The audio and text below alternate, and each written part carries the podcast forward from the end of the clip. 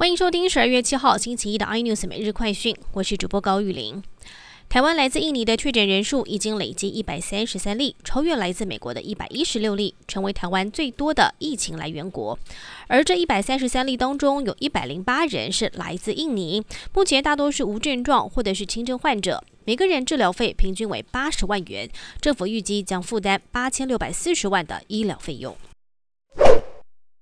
NCC 日前决议，中天新闻台换照不予通过。中天也向台北高等行政法院提出假处分，希望能够暂留五十二频道播出。不过，今天已经遭到法院驳回。NCC 发言人表示，依照有广法规定，有线电视系统不得播放没有未广执照频道。也就是说，中天新闻台最后播送期限为本周五的午夜。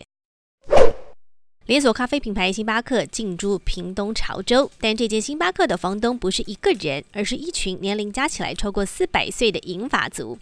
他们在二月的时候斥资一点二亿买下了这超过百平的土地，随后租给星巴克当包租公，月收租金大约是三十万元，成为这一群长者额外的稳定收入。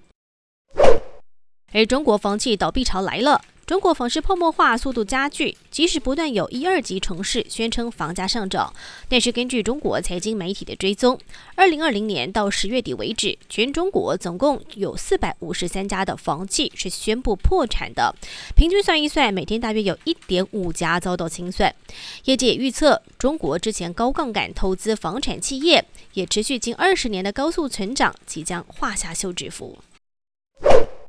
资金浪潮来袭，推升股汇生长，尤其台币升值趋势难改。专家建议投资人挑股大方向，避免低附加价值产业，最好挑选高毛利的个股，像是因为疫情和美洲贸易冲突受惠的产业，短期之内依旧可以挺过台币升值潮。更多新闻内容，请锁定有线电视八十八 MOD 五零四 iNews 最正晚报，或上 YouTube 搜寻三立 iNews。感谢台湾最大 Podcast 公司声浪技术支持。您也可以在 Google。Apple、Spotify、KKBox 收听最新 iNews 每日快讯。